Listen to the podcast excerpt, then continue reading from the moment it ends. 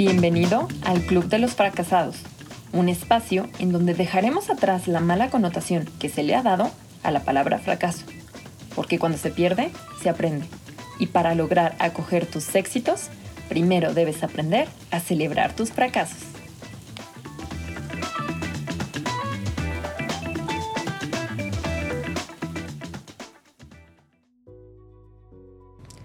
De una vez, arranquemos con este tercer episodio porque creo que va a estar un poco denso e intenso. Ya platicamos acerca de qué es el fracaso y por qué le tenemos miedo al fracaso. Así que hoy nos toca platicar específicamente de los fracasos personales. Ahora, el tema del fracaso es tan amplio que yo en lo particular suelo dividirlo en las distintas áreas o rubros que constituyen nuestra vida, desde los fracasos amistosos, amorosos, familiares, profesionales, escolares, económicos, de salud física, de salud mental, en fin. Así que el día de hoy nos enfocaremos en los fracasos personales, porque finalmente nosotros somos, o al menos deberíamos ser, el eje principal de nuestra vida. Así que, para comenzar, vamos a enlistar lo que yo llamo los tres enemigos internos con los cuales todos convivimos de forma constante dentro de nuestra cabeza, que consciente o inconscientemente nos van alejando cada vez más y más de nuestras metas, de nuestros sueños y de nuestra definición propia de éxito. Número 1. El perfeccionismo. Número 2. La indecisión. Y número 3. El favorito de todos. El autosabotaje. Cabe destacar que eh, quizás no te has enfrentado a estos tres enemigos, pero seguramente al menos hay uno que resuena más contigo. Entonces, punto número uno. ¿Qué hay detrás del perfeccionismo? Ahora sí que empezando por el principio. De acuerdo a la psicología, el perfeccionismo es la creencia de que se puede y se debe alcanzar la perfección. Por ende, cualquier cosa que esté por debajo de un ideal de perfección es inaceptable. Y no me malinterpreten porque este es un espacio libre de prejuicios. Aquí no estamos señalando ni juzgando a nadie. De hecho, quiero contarles que yo ya tuve mi dosis suficiente de perfeccionismo. Eh, estoy trabajando actualmente en mi dificultad para tomar decisiones y a quien quiero engañar. El autosabotaje es una constante que ha aparecido y sigue apareciendo en distintos puntos de mi vida. Así que... Eh, todo lo que vamos a platicar aquí hoy es como si me lo estuviera diciendo de mí para mí, ¿ok? Habiendo dicho eso, buscar la excelencia no es malo en sí mismo, porque también puede funcionar como motivación para ser mejores todos los días. Y eso nunca va a ser algo negativo. Sin embargo, ser perfeccionista sí puede ser perjudicial cuando el nivel de autocrítica es excesivo y el sentimiento de fracaso es persistente. Seamos honestos porque la perfección no existe y nunca va a existir por el simple hecho de que somos humanos. Entonces, el creer que podemos llegar a ser perfectos es una simple ilusión, una visión idealizada y una distorsión de la realidad. Y aquí viene el punto más interesante, en mi opinión, porque si no podemos ser perfectos ni hacer que las cosas sean perfectas, lo único que estamos haciendo es postergar la conclusión, el término, el desenlace o el resultado de algo.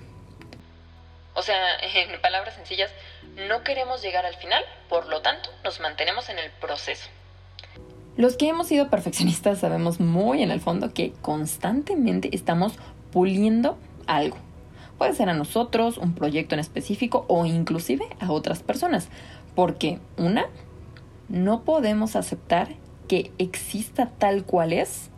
A fuerzas queremos cambiarlo o modificarlo para que se ajuste a nuestros estándares, a nuestros ideales, a nuestra forma de ver y concebir el mundo.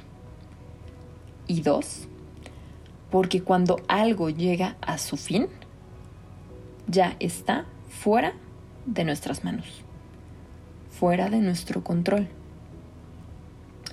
Por ejemplo, mi proyecto libro que les platicaba en el episodio pasado, que por cierto, si no lo han escuchado, se los recomiendo bastante porque acá nos gusta el chisme y los detalles son los que importan. Así que vayan a escucharlo para que entiendan mejor de lo que estoy hablando ahorita, pero...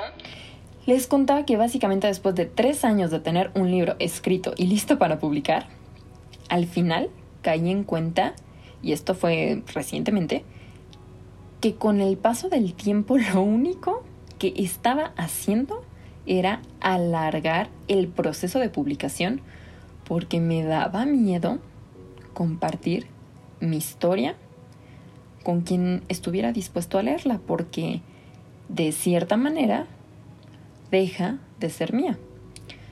¿A qué me refiero? Cuando tú compartes algo, estás permitiendo que alguien más pueda opinar o inclusive criticar al respecto. Y si su opinión no coincide con la tuya, especialmente cuando es un tema tan personal, duele. Entonces, ¿qué hacemos para evitar esa situación? Postergar el resultado porque subconscientemente nos estamos protegiendo. Entonces, es muy curioso y de cierta manera hasta contradictorio porque tenemos un sueño. Realizamos ciertas acciones que nos van acercando poco a poco a ese sueño. Porque deseamos con todas nuestras fuerzas cumplir ese sueño. Pero cuando estamos a punto de hacerlo, a punto de lograrlo, que casi casi lo podemos sentir, nos da miedo. Y muchas veces nos quedamos paralizados por ese miedo. En ocasiones podrá ser un miedo momentáneo, pero en mi experiencia, la mayoría de las veces nos quedamos paralizados por meses, años o hasta décadas. Lo cual obviamente es muy triste, pero humano al fin. En resumen, Buscamos ser perfectos porque eso nos mantiene ocupados en el proceso, postergando el resultado porque internamente nos da miedo aprender a soltar y aceptar que hay cosas que están fuera de nuestro control.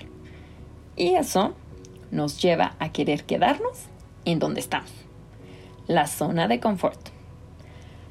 Ahora, vamos con el punto número 2. ¿Qué hay detrás de la indecisión? Primero hay que establecer qué entendemos por tomar una decisión.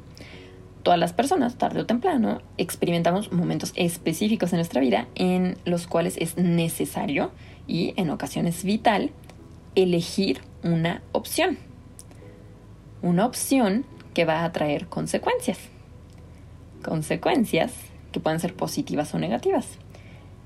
Que va a descartar posibilidades o como yo digo, Elegir es aprender a renunciar, porque cuando elegimos estamos diciendo que sí a algo, por ende estamos diciendo que no a otra cosa al mismo tiempo.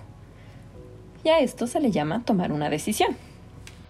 Y ya solo con haberme escuchado decir la palabra consecuencias, me pusieron los pelos de punta porque qué miedo vaya que este es un punto, o sea, es uno de mis talones de Aquiles más grandes, porque me aterra decidir. Y después de pensarlo por un buen rato me pregunté, ¿en realidad me aterra decidir? ¿O existe algo más allá que esté fomentando esa indecisión? Y llegué a las siguientes tres conclusiones. Uno, no podemos elegir porque no queremos renunciar. O sea, dejamos, eh, eh, deseamos lo mejor de dos mundos. O sea, como diríamos aquí en México, no queremos quedarnos como el perro de las dos tortas. Porque sabemos que si la opción A no funcionó, no pasa nada. Aún queda la opción B. Y si no, la C. Y si no, la D. Así que tenemos todas las de ganar. Dos, buscamos ayuda afuera. Es decir, cada vez que debemos tomar una decisión, lo consultamos con alguien más. Esa soy yo. Cada vez que tengo que decidir algo, le pregunto a mis papás, le pregunto a mis amigos, le pregunto a mis primos, a mis tíos, le pregunto a mi pareja si es que tengo alguna en ese momento. Y entonces, ¿qué pasa? Que dependemos de otras personas para poder tomar una decisión hasta que se convierte en costumbre o en hábito. Ah, porque si alguien nos ayuda a decidir, pero al final resulta que esa decisión no fue la correcta, entonces nosotros nos libramos de todo sentimiento de culpa porque sabemos que si elegimos ese camino fue exclusivamente porque nos basamos en lo que alguien más nos dijo. Entonces básicamente quien se equivocó fue el otro, pero no nosotros. O la opción B de esta misma conclusión número 2 a la que llegue es que también buscamos la opinión de otros porque en el fondo no nos consideramos capaces por nosotros mismos de tomar la decisión correcta. Es decir, realmente no estamos dudando de la decisión, sino de nosotros como personas. Y creo que este tema del valor propio o el valor de uno mismo da para un episodio completo, así que le vamos a poner pin a este punto. Y nos vamos a ir con la conclusión número tres. Y ese es que nos da miedo decidir porque en el fondo le tenemos miedo a equivocarnos. O sea que otra vez, es como un mindfuck constante. Porque lo que nos aterra no es la decisión, sino la consecuencia de esa decisión. Y peor aún, si la consecuencia termina siendo negativa. Como platicábamos en el episodio 1, los errores van de la mano con las caídas y las caídas con los obstáculos no superados y los obstáculos no superados con el fracaso. Así que en nuestra mente asociamos el hecho de que equivocarnos nos convierte en unos fracasados, cuando la equivocación es humana. ¿Y qué somos nosotros? Humanos. En resumen, nos da miedo decidir porque no sabemos renunciar, porque no deseamos enfrentar las consecuencias de nuestros actos, porque eso implicaría aceptar la responsabilidad que tenemos sobre nuestra propia vida, eliminando cualquier razón que justifique los errores que hemos cometido. Y eso nos lleva a querer quedarnos nuevamente en donde estamos. Exacto, la zona de confort. Así que vamos con el último punto, punto número 3. ¿Qué hay detrás del autosabotaje? Como bien les dije al principio de este episodio, el favorito de todos. ¿Y por qué digo eso? Porque todos nos hemos autosaboteado alguna vez en la vida. Podrás no ser perfeccionista y si es así, felicidades. Podrás no ser indeciso si es así, please enséñame cómo. Pero el autosabotaje de ese no nos libramos ninguno. Entonces, ¿qué es el autosabotaje? En palabras sencillas, es cualquier acción que obstaculiza el logro de nuestros objetivos. Y es que en ocasiones creamos problemas o interferimos de una forma u otra con nuestras propias metas, ya sea a corto, mediano o largo plazo. Ya sabemos que esto puede ser consciente o inconscientemente. Así que no tienes que culparte, no tienes que torturarte, no tienes que lamentarte, no tienes que reprocharte. El chiste es poder identificar ese comportamiento para poderlo trabajar.